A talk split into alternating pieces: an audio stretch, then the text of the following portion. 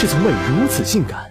它是温柔的泡，不用肥皂也能让你直不起腰；它像隐形的套，不玩窒息也能让你喘不上气。它出其不意，所到之处无不红红火火、恍恍惚惚、和后话。它攻其不备，人民群众无不传颂它的名字，因为有人的地方就有笑点。笑点又叫这点，潜伏于各种段子里，相当于相声里的抖包袱，天津话里的哏，到台湾也叫梗。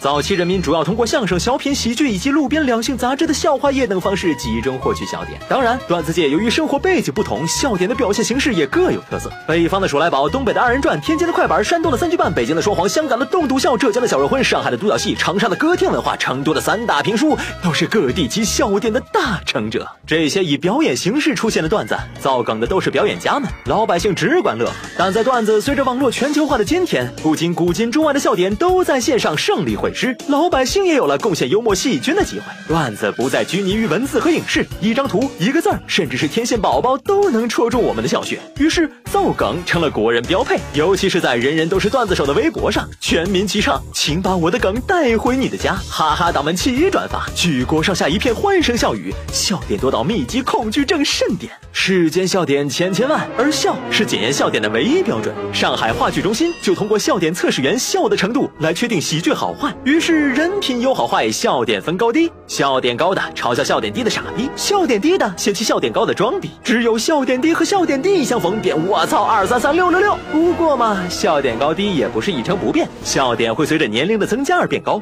婴儿平均每天笑四百次，到了三十五岁就减少到十五次。笑点提高出了心事，更多的是阅尽世间笑点后深藏功与名。常言道，笑点不同不相为谋。同在微博体系里的哈哈党都会出现我的梗你 get 不能，你的梗我犯尴尬症的情况，就甭提在无字幕的情况下理解国外的政治宗教梗和国内各地方言里的独有的笑点了。产生鸿沟的不再是年龄，而是你笑成傻逼，别人还一脸懵逼。人家笑劈叉了，你却只想说妈的智障。难道没有笑点统一的时候？有，比如荤段，古今中外闻者皆秒懂。常言又道。为人成熟稳重，不苟言笑是中华传统，所以在西方人眼里，我们是刻板谨慎的代表，好像每个人都顶着苦大仇深的脸。其实我们高冷的外表下，都是放荡不羁、笑点低的灵魂。据二零一七年中国最火表情排行榜显示，呲牙笑是国民私下聊天时最爱用的表情，使用频次高达三百零三亿次，连续五年登顶。别看我们工作上是霸道总裁，只要一打开屏幕，前一秒邪魅捐狂，下一秒就笑得丧心病狂，笑到最后物种。都变了，这刚果盆地的笑点高吗？说来说去，笑还是个技术活，不止眼前的高低，还有 get 笑点的能力。笑点太高不行，褒姒笑点高吧，灭了个国；笑点太低不行，意大利画家宙克西斯就把自己给笑死了。笑点广才牛逼，能听懂三俗笑话，能 get 专业梗，懂不入虎穴焉得虎子的内涵，知少女怕日用手遮阴的直白。